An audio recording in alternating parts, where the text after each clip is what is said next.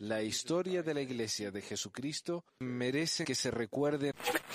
Pesquisas. Mormonas.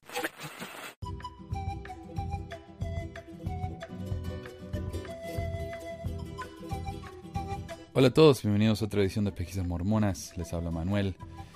Eh, hoy es el 12 de enero, segundo programa de enero, y ya tenemos un montón de cambios este año. Ya se han anunciado otros cambios, no sé si se han anunciado, pero se han infiltrado otros cambios de los que vamos a hablar. Eh, pero este cambio es del año pasado y es solamente de Brasil. Ahora el amigo Luis, ¿se, acuerda nuestro amigo obispo Luis? Me envió una carta enviada a los obispos y presidentes de, de estaca en Brasil. Según este documento, cada vez que alguien se levante y diga algo inapropiado, se le puede pedir a la persona que se calle, que se siente, que se retire, o incluso se puede llamar a la policía. Y esta es la carta, en mi pobre traducción del portugués que no hablo realmente. Uh, 18 de diciembre de 2018. Para 70, presidente de estaca, distritos y misión, obispos y presidentes de rama. Directrices para reuniones de la Iglesia. Estimados líderes, las reuniones de la Iglesia, por su carácter sagrado, deben ser conducidas de manera reverente para que el Espíritu del Señor esté presente. Sin embargo, los opositores de la Iglesia, en algunas ocasiones, pueden intentar perjudicar el buen desarrollo de las reuniones, por ejemplo, dando testimonio de doctrinas falsas o interrumpiendo a los discursantes y maestros de manera brusca, por medio de palabras o actos inadecuados. Ahora, no es que nada de esto haya sucedido, sino que puede llegar a suceder. O sea, ya nadie nos ha atacado, pero sintámonos perseguidos ya para empezar, ¿no? Y esto eso es lo que hace, esto aumenta la sensación de persecución que tiene la gente en la iglesia, cuando en realidad nadie los persigue, nadie le, nadie le hace nada, pero bueno. Hoy, por ejemplo, publiqué en mi página de Facebook que en China, en China hay un, hay un grupo entero de musulmanes en una parte de China que si se descubre que ellos son musulmanes, ya sea porque están rezando eh, con la cola para arriba o porque están, eh, qué sé yo, llevan sus, su, la, cabeza cubierta de alguna manera, eh, esas personas van a ser encerradas en un campo de concentración hasta que se conviertan o se cubran, no sé cómo, qué piensan ellos que va a pasar. ¿Cuántos mormones sufren algo así? Nadie, nadie sufre eso. La peor persecución que tienen los mormones es alguien como yo, que tiene un programa en el que dice, revela cosas que son verdaderas y a ellos no les gusta. Porque como ellos dicen, a, cierta gente no les gusta la verdad, ¿no? Le, los pone incómodos. Y bueno. Pero como ellos no, no, no los persiguen suficiente, lo suficiente, entonces tienen que inventar cosas como esta. Para prevenir tales situaciones, invitamos a todos, los que a todos a que adopten las siguientes instrucciones. 1. Los líderes de misión de las unidades, uh, junto con los recepcionistas designados, deben recibir a todos los visitantes y asistir en todas las reuniones, uh, incluida la reunión sacramental. Además, los líderes específicos deben ser designados para estar preparados para grabar en video inmediatamente cualquier perturbación de las reuniones. 2. Enfatizamos que el obispo, el presidente destaca o la autoridad presidente tiene la responsabilidad y el derecho de controlar la reunión. Deben hacerlo guiados por el Espíritu con caridad, pero con firmeza para que el perturbador entienda claramente las instrucciones dadas. 3. Enfatizamos que según el manual 2, artículo 18.2.3, uh, solo los miembros de la Iglesia son invitados a dar testimonio en las reuniones de ayuno y testimonio. La Constitución y las leyes de nuestro país aseguran a todos el derecho de adorar a Dios sin perturbación y castigar a los que no respeten ese derecho. Eso dice la ley del país. Ahora, hace falta realmente eh, hacer algo al respecto. O sea, eh, si seguimos el ejemplo de Jesús, aparentemente sí, porque él sabemos que él fue y, y tiró la mesa de todo el mundo ahí, ¿no? En los cambiadores, a pesar de que estaban haciendo algo legal, pero a él no le gustó, entonces destruyó todo. Bueno, acá eh, quieren hacer lo mismo. Eh, la iglesia podría actuar de una manera diferente. Sí, esta es la ley, pero nosotros no vamos a hacer eso. ¿Qué, qué necesidad hay? Simplemente pongamos la otra mejilla. Sí, cómo no, ¿ah? No, no, no, no, no. Es ilegal, así que persigámoslo con toda la fuerza de la ley. Si la perturbación se produce durante un testimonio, en una reunión sacramental, en una clase o en cualquier otra actividad, el líder que está presidiendo debe pedir a la persona educadamente que inmediatamente cese de hablar y tome asiento en la congregación. Si el pedido es obedecido, el líder entonces podrá dirigirse a la congregación dando testimonio de la doctrina correcta. Claro, corrigiendo. Eh, dos, si la perturbación persiste con o sin... Bueno, y eso también acalla a cualquier persona que quiera hacer un comentario que sea, eh, qué sé yo, controversial en la iglesia. Por más que sea verdadero, es controversial, pero si el líder no sabe que esa controversia es verdadera, él lo va a hacer callar y lo va a corregir como tanto que me corrigen a mí porque José Smith no tuvo muchas esposas, porque los líderes no son pagados. Entonces, claro, ellos corrigen esas cosas a pesar de que eh, son correctas. ¿no? Eh, no sé. Es como que le da la oportunidad al, al líder de hacer cosas como esas. Si es que se ve en la necesidad, aparentemente. Porque sabemos que en la iglesia, cuando uno tiene una opinión diferente, tiene un pensamiento diferente, no está libre de compartirlo. Eso es mentira. Sí, uno lo puede hacer, pero si tiene que sufrir las consecuencias, que, que lo miren fiero, que no le den llamamiento, que tal vez tenga una entrevista con el obispo para ver qué anda pasando. O sea, no, no existe esa libertad. No es verdad eso. Y si alguien afirma que sí, ustedes saben que están mintiendo. Saben que no es así. Dos, si la perturbación persiste con o sin agresión física, el líder debe proveer que el micrófono sea apagado si es el caso.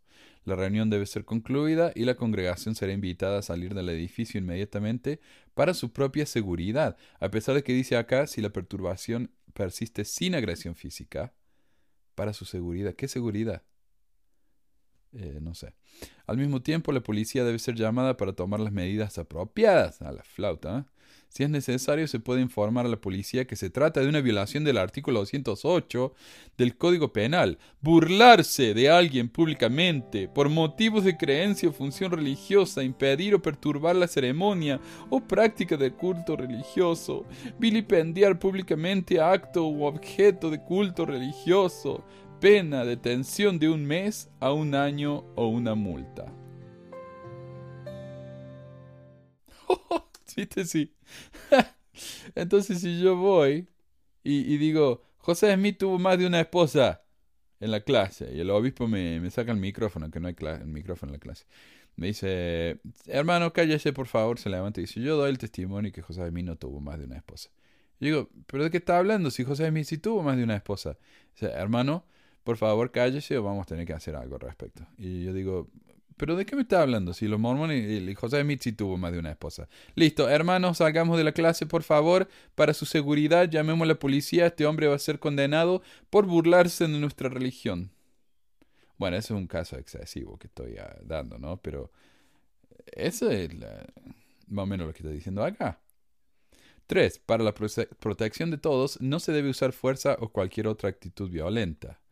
4. En todos los casos pedimos que se pongan en contacto inmediatamente con el Departamento Jurídico de la Iglesia, disponible las 24 horas, los 7 días de la semana, para comunicar alguna situación de esta naturaleza o para instrucciones adicionales por medio de los números, y ahí está, ¿no? El documento va a estar en el sitio web, pesmore.com. Alentamos a todos a que reflexionen y debatan con el, con el Consejo de las Unidades esas instrucciones importantes para que todos estén preparados. Y la firma eh, Marcos A. Aidukaitis, algo así, Aidukaitis, área presidencia de Brasil, Mark Bassett o Bassett y Adilson Parrell, Parrella. Y lo que yo estuve pensando después de, leer esto es que yo, estoy convencido que esto es una reacción a las grabaciones que se han publicado de Savannah, ¿no? una chica lesbiana que dio un testimonio de que Dios la ama tal como es y en medio del testimonio el obispo le cortó el micrófono y le pidió que se sentara. Segundo, la grabación que McKenna Denson, eh, de McKenna Denson dando un testimonio en el púlpito en el que dijo que Joseph Bishop la había violado en el sótano del CCM. Ninguno de esos testimonios eh, dijo algo que va en contra de la doctrina de la Iglesia, ni se burla de las creencias mormonas. Sin embargo, según esta carta, los líderes congregacionales pueden llamar a la policía y a enviar a esta gente a la cárcel porque esa supuesta burla va en contra de la ley. Y como digo, qué manera de darle otra mejilla, ¿no? La Iglesia, entre sus muchos cambios este año, ha hecho cambios en su ceremonia del templo. El sitio maffe.org, antes conocido como Mormon Sud, un nombre que era un doble, una doble victoria para Satanás, publicó la traducción de un comunicado que hizo la Iglesia. ¿Y saben cómo se puede dar uno cuenta uno cuando algo está traducido en Google Translate? Porque las fechas empiezan con un cero. En vez de decir 2 de enero, dice 02 de enero. Google Translate. Oh. Esta tarde, 2 de enero del 2019, la primera presidencia de la Iglesia de Jesucristo de los Santos de los Últimos Días ha emitido la siguiente declaración. Cada vez que el Señor tiene un pueblo en la tierra que obedece su palabra, ha mandado que se construyan templos. Las escrituras registran los patrones de adoración en el templo desde los tiempos de Adán y Eva, Moisés, Salomón, Nefi y otros. Con la restauración del Evangelio en estos últimos días, la adoración en el templo también se ha restaurado para bendecir las vidas de las personas en todo el mundo, y también en el otro lado del velo.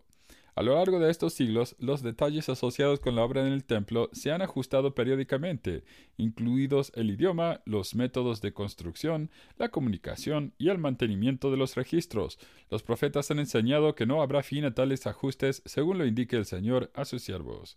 Un templo dedicado es el lugar más sagrado de adoración en la tierra. Sus ordenanzas son sagradas y no se discuten fuera de un templo santo. Ah, esta declaración oficial es para explicar los significativos cambios en la ceremonia del templo a partir del 01 del 1 de enero de 2019. Por el carácter sagrado de esta ceremonia no se han dado detalles, los miembros notarán estos cambios por sí mismos cuando asistan al templo. Bueno, y esto viene del sitio de prensa de la iglesia. Y aparentemente esto se publicó porque esto se publicó después de que hubo una filtración de los cambios en el templo. O sea, yo creo que el primer día que se hicieron los cambios del templo, alguien lo publicó en el Internet. Y ahora yo estoy escuchando a las mujeres ahí en, en, mi trabajo. ¿Fuiste al templo? ¿Viste los cambios? Ay, ay, ay. Y yo con las orejas paradas, ¿no? Para ver qué decían. Pero hablan, hablan de los cambios. Oh, es maravilloso, es fantástico. Oh y están todas tan entusiasmadas de, los cambios que se han hecho. Pero esta, esta declaración, como digo, vino después de que esa filtración se hizo. O sea, esto no es para anunciar algo que van a hacer, eh, sino que es para explicar algo que alguien más filtró. Como siempre, ¿no? Si ellos hubieran anunciado esto antes de la filtración, tal vez mm, nadie hubiera dicho nada, no sé. Ah, pero hay un par de cosas que yo quiero aclarar. Primero que nada, acá dice, ha mandado que se construyan templos, la escritura registra los patrones de adoración en el templo de los tiempos de Adán, Eva, Moisés, Salomón, Nefi y otros. O sea, lo que ellos están diciendo básicamente es que el templo, mormón, sigue el mismo patrón que siguió Adán y Eva. Porque sabemos que Adán y Eva eran mormones, ¿no? Entonces ellos ya iban eh, haciendo la ceremonia del templo tal como las hacemos hoy. Aparentemente Salomón hacía las ceremonias como las hacemos hoy, Nefi y todo, ¿no? Eh, bueno, Así que bueno, según los mormones, todo el mundo era mormón, incluso empezando con Adán y Eva. Otra cosa, dice aquí, los profetas han enseñado que no habrá fin a tales ajustes. Pero acá dice, hay ajustes en la obra del templo, eh, se han ajustado el idioma, ok, o sea, el lenguaje, me imagino, los métodos de construcción del templo en sí, la comunicación y el mantenimiento de los registros. Pero eso no son los cambios que han sucedido eh, en esta vuelta. No, los cambios han sido bastante grandes en la ceremonia en sí. Pero después ellos dicen, los profetas han enseñado que no habrá fin a tales ajustes. Ah, y yo lo que escuché ayer en el programa, ¿cómo se llama? Radio Free Mormon, eh, un, hombre que se llama Bill, Bill Reed, que fue excomulgado recientemente por tener un podcast que, que no habla lindo de la iglesia, tampoco es gratuitamente crítico, me parece un programa muy serio. Pero él fue excomulgado por eso. Y él puso un, un anuncio en su página de Facebook que dijo, si alguien encuentra una cita de un solo profeta en la historia de la iglesia o del mundo que haya enseñado que iban a hacer, que iban a haber ajustes en el templo y no habrán fin, fin a tales ajustes, yo les mando inmediatamente 50 dólares. Nadie le respondió. Él escribió a la, gente de Fair Mormon preguntándoles, ¿dónde está esta cita? Yo quiero saber, quiero aprender. Nadie le respondió. Entonces aquí, donde dice los profetas han enseñado que no habrá fines a tales ajustes según lo indica el Señor a sus siervos, es básicamente una mentira. Esto es falso. El presidente de la iglesia le acaba de mentir a sus miembros para quedar bien con algo que él ha hecho. Increíble, ¿no? Ahora, eh, esto es mi comentario. Si bien la iglesia no va a publicar los cambios específicos, porque el lema del templo es como el de Las Vegas, ¿no? Lo que pasa en Las Vegas se queda en Las Vegas, en el templo lo mismo, lo que pasa en el templo se queda en el templo. considerándose un pecado capital el mencionar cualquier cosa que suceda ahí adentro. A pesar de que en el templo mismo uno no dice que no puede hablar del templo. Cuando uno va al templo, si ustedes han ido, y yo le quiero aclarar que para los que consideran que el templo es lo más sagrado que hay en el planeta y no se puede ni siquiera mencionar el nombre, eh, voy a hablar de cosas muy específicas que pasan en el templo. Así que si esta es su situación, apaguen el programa ya mismo. Han sido advertidos, eh, no se hagan las víctimas. Entonces, eh, cuando uno va al templo, uno hace ciertas señas esas señas tienen nombre, que son apretones de mano o, cosas que uno hace con la mano, levanta la mano y la pone en escuadra, cosas así. Esas son las señas y esas señas tienen nombres. Ahora, cada vez que uno hace una de esas señas hace algún tipo de juramento o promesa. Esas promesas, esas señas y esos nombres, uno promete no revelarlos fuera del templo. Eso es todo. Ninguna parte del templo dice que uno no puede hablar de cualquier otra cosa en el templo. Por ejemplo, el lavamiento, la investidura, los sellamientos, eh, los sellamientos de familias. Cuando uno hace el sellamiento, no hay nada en el sellamiento que diga que uno no puede hablar de esas cosas fuera del templo, pero hay personas que ni siquiera de eso hablan. Y esa enseñanza es tan común que incluso yo, por años después de haberme ido de la iglesia, no me atreví a mencionar las cosas que suceden ahí adentro. Pero ahora que no lo considero nada sagrado, y si alguien no quiere escuchar lo que menciono al respecto, solo tiene que dejar de escucharme, y listo, puedo hablar libremente de la ceremonia como se me ocurra, como yo quiera. Con respecto a este cambio en particular, hay un documento que ha estado haciendo las rondas en el Internet de un supuesto obrero del templo que hasta ahora nadie lo ha refutado, así que supongo que es verdad. Estamos en el 12 de enero, la gente ya ha podido ir al templo por 12 días y nadie ha refutado esto. Hay otra, esa otra cosa, ¿por qué el cambio de, de, edad en el sacerdocio? ¿Por qué el cambio en la edad en la, en la misión? Yo creo que cada vez que hay un cambio así, hay entusiasmo, la gente se entusiasma, quiere participar y hay una participación así pero eh, extrema, pero por un tiempo. Y con esto también, el cambio en el templo la gente ha estado hablando tanto de esto que ahora de repente todos quieren ir al templo para ver los cambios. Igual cuando salió la película nueva, todos querían ir al templo a ver la película nueva, aunque era lo mismo. Pero bueno, todos querían. Y, eso es como eso, ¿no? El, eh, el cambio produce entusiasmo y la gente entonces participa. Aunque esas participaciones solo eh, se acrecientan por un tiempito, hasta que la gente se saca la curiosidad y ya pasó. La gente ya sigue sin participar. Entonces el cambio no es esencial, no es un cambio fundamental que realmente motiva a la gente a querer hacer algo. Es solamente eso. Es un, como una explosión, eh, algo que sucede una vez y ya está. Entonces, dicen que los cambios en la investidura. Uno, Comienza con un breve mensaje de dos minutos de la primera presidencia, explicando que a veces actualizamos la investidura, que esto vino por revelación, que los miembros no deben hablar de ningún aspecto de ella, o siquiera que ha habido cambios en la investidura. No hablen de los cambios, dicen ellos. ¿no? La explicación no es parte de la investidura, pero será algo temporario para que sirva como explicación. 2. La película es nueva y consiste de poca acción en vivo, mayormente son fotos, incluso de Adán y Eva con narración de fondo, hay música nueva, hermosa y apropiada. Claro, antes era una película en la que era como una representación, ¿no? De ah, Dios está en el cielo, le dice a Jesús que vaya y construya las, las luminarias del cielo, que construya las estrellas, que forme la tierra, que forme las aguas y qué sé yo. Ahora no, ahora es más como un PowerPoint. Y también eh, eh, estaba ahí Dios hablando con Adán y Eva, y Adán y Eva hablan entre ellos con el diablo. Ahora no, ahora es pura foto. Dice, hay música nueva, hermosa y apropiada. 3. Se eliminaron muchas de las repetitivas regresa y reporta. Eso era algo que Dios le decía a Jesús cada día. Cuando Dios lo manda a hacer cosas, al terminar de darle instrucciones dice regresa y reporta. Y lo dicen tantas veces que deben haber cortado cinco minutos de la ceremonia nada más que con eso. 4. Dios no le habla más solo al hombre, sino a Adán y a Eva por igual. Los 5. Los convenios de obediencia separados para los hombres y las mujeres han sido integrados en un mismo convenio para todos, lo que, los que este obrero del templo ha encontrado muy edificante.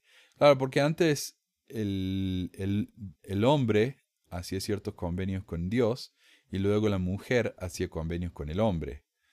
Entonces decía, la mujer tiene que obedecer al hombre como el hombre obedece a Dios. Ahora no, ahora todos obedecen a Dios. 6. La bata no se aplica al sacerdocio arónico, una bata que uno se ponía como parte de la ceremonia uno tiene que andar poniéndose ropa, sacándose ropa, eh, una bata, un delantal. Ok, y la bata que uno se usaba no se aplica más al sacerdocio arónico, sino que se hace una sola vez para el reino de Melquisedec o terrestre. Yo no sé si incluso muchos que van al templo activamente no se han enterado, pero el templo está dividido en tres partes, la ceremonia. Está ceremonia eh, al principio es el reino, eh, ¿qué es? terrestre es el más bajo, no, el celestial creo que es el más bajo. El segundo es el terrestre y el más alto es el celestial. Y se van a dar cuenta por el cambio de luces en el templo. Yo antes nunca me había dado cuenta de eso, porque no hay alguien que diga, bueno, vamos a pasar ahora a esta otra cosa. Recién me di cuenta yo cuando fui a la ceremonia en vivo en el templo de Manti y en Salt Lake, donde uno está en un cuarto que es literalmente se llama el cuarto terren, eh, celestial. Entonces la ceremonia es en vivo, hay unos actores ahí que, están todos vestidos de obrero del templo, nomás no, no usan ropa eh, como de Adán y Eva. Entonces ellos literalmente se levantan y dicen, bueno, pasemos al reino celestial. Y uno se tiene que levantar, o al terrenal. Se levanta y camina al reino terrestre. Y a veces el, reino, el salón del reino terrestre está en un piso diferente, entonces hay que subir escaleras. Es muy interesante. Y luego pasa uno al celestial. Los zapatos ya no son considerados parte de la investidura y no deben ser removidos. Claro, porque uno, uno se sacaba y se ponía la ropa, los zapatos eran parte de eso. Bueno, ahora sáquense los zapatos porque esto y lo otro. Y ahora ya no hace falta. 7. En lugar de lo haré después de los convenios, el texto ahora dice gracias. 8. Mm. La ley del Evangelio ahora se refiere como la ley más alta, me imagino para diferenciarla de la ley de Moisés. 9. La ley de castidad es expresada más igualitariamente. 10. Al final de la parte de la película, tanto Adán como Eva comentan directamente a la audiencia y Eva tiene la última palabra. 11. Las mujeres no tienen que taparse el rostro. Claro, porque la, ropa para los hombres y las mujeres era diferente. Eh, la ropa del templo de las mujeres es casi igual, casi igual, pero las mujeres tienen un velo y los hombres tienen un sombrero que parece un sombrero de panadero. Eh, entonces las mujeres tenían que taparse el velo en ciertas partes. La duración total es de una hora y veinte minutos comparado a una hora y cuarenta en la investidura anterior. El sellamiento. El sellamiento también cambia. Y el sellamiento es cuando las familias se, casan, ¿no? el, hombre y la mujer se, casan. En vez de hacer una ceremonia normal como, como hace todo el mundo, tienen que arrodillarse en un altar donde un obrero los sella por tiempo y eternidad. Eh, también cuando uno es converso se sella con toda la familia, ¿no? Se, se arrodilla toda la familia ahí alrededor del altar y, y, se sellan. Dice, en lugar de que las mujeres se entreguen a sí mismas y los hombres no, ambos se reciben mutuamente, y no hay nada de que deben aconsejarse el uno con el otro y que trabajen juntos para levantar una familia y los hombres se les manda que sean gentiles, etc. Es muy hermoso. Y eso es todo. Eso es el, el, cambio del templo que quería mencionar. Eh, supongo que si esos cambios no son correctos, alguien que puede ir al templo me puede corregir, así que pronto vamos a verificar si es verdad o no, aunque hasta ahora nadie lo ha corregido. Ahora, con respecto a la declaración de la primera presidencia, esta es su manera de explicar por qué el templo ha cambiado tanto desde sus inicios. Yo aún recuerdo cuando hace unos 10 años fui al templo y decidí hacer lavamientos, porque no tenía ganas de sentarme por dos horas para mirar una película, que ya había visto mil veces antes, y me di con que el lavamiento en sí había cambiado. Antes el obrero lo toqueteaba uno por todas partes, ¿no? lavando las partes del cuerpo más incómodas que se puede imaginar. Uno durante el lavamiento usaba una especie de bata de hospital abierta en los costados y el obrero le metía la mano en el costado y en otras partes que le daban bastante cosquilla a uno. Pero esa vez, no, esa vez cuando noté el cambio, me di cuenta que el obrero simplemente hablaba de cómo iba a lavar las diferentes partes, pero solo me tocaba la frente y el hombro y cosas así, ¿no? Eh, en otras palabras, la ceremonia se simplificó y se hizo menos traumática. Incluso creo que la bata cambió y ahora es cerrada en los costados, pero hace tanto que no lo hago, que, que lo hice por última vez, que no me acuerdo bien. Pero ese es un cambio menor y en varios libros de la iglesia con fotos del templo se pueden ver las bañaderas o las tinas, ¿no? que había adentro del templo de Salt Lake en la época de Brigham Young. Lo que le hace pensar a uno que es en cierta época el lavamiento era mucho, mucho más incómodo todavía de lo que era antes, de lo que me acuerdo yo. Ahora, esto es curioso, eh, ya que parece ir en contra de lo que José Smith dijo cuando afirmó las ordenanzas que fueron instituidas en los cielos antes de la fundación del mundo, en el sacerdocio, para las salvaciones de los hombres, no deben alterarse ni cambiarse. Todos tienen que salvarse de acuerdo con los propios principios, perdón, con los mismos principios. Es con el mismo fin que Dios recoge a su pueblo en los últimos días para edificar una casa al Señor a fin de prepararla para las ordenanzas e investiduras, lavamientos y unciones. Para repetir, José Smith dijo, eh, las ordenanzas no deben alterarse ni cambiarse. Busqué una explicación de este párrafo en el sitio de Fair Mormon, por qué hay cambios en el templo, pero no hay nada. Al menos no hay nada que mencione esa cita de José. Ah, eso es todo lo que quiero compartir hoy. En el próximo programa voy a hablar más acerca de la historia de los cambios en el templo. Eh, esto es más que nada como para dar las noticias de, estos cambios. En la próxima voy a hacer un programa eh, desde una perspectiva más histórica. Así que gracias a todos por escuchar el programa y de nuevo, si alguien quiere mandarme algún material, alguna traducción, eh, alguna grabación que han hecho, eh, si alguien tiene una idea para un programa que quieran hacer aquí en Pesquisas Mormonas, yo les comparto el hosting y se los publico. Eh, avísenme. Manuel arroba pesquisasmormonas, todo con S, Pueden visitar nuestro sitio web en pesmor.com y pueden visitarnos en Reddit. Y hay un grupo de WhatsApp. Si me escriben, yo les mando la dirección porque parece que cambia frecuentemente. Ah, no entiendo muy bien. Yo no estoy en ese grupo. Bueno, estoy, pero no, no me meto mucho. En realidad no me meto en ninguno de esos, pero hay gente que me está ayudando mucho. Yo, eh, Joy me está ayudando con el sitio de, Facebook, con el grupo de Facebook. Eh, hay algunos otros que me están ayudando con el de WhatsApp. Y el de Reddit, no sé si todavía está vivo, pero existe. Así que eh, está, está. Hay varias comunidades en las que uno puede participar si les interesa. Así que gracias a todos y hasta la próxima semana. Adiós.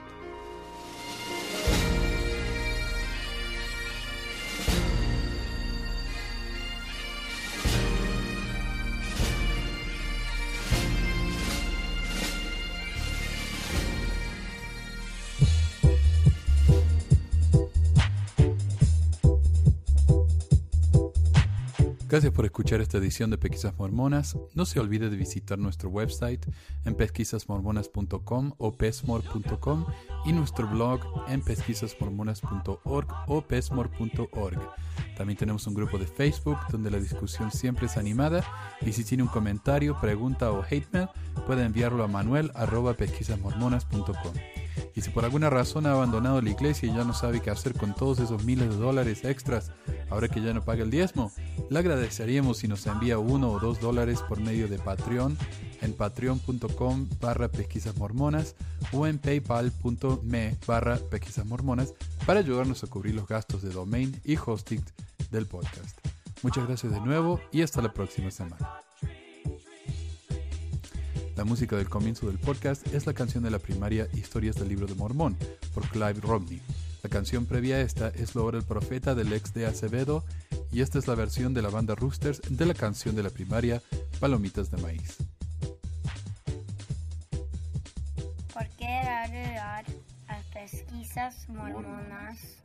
para que mi papá pueda parar los websites del podcast y de los videos. Gracias. Mm, quizás hormonas. Pi, pi, pi.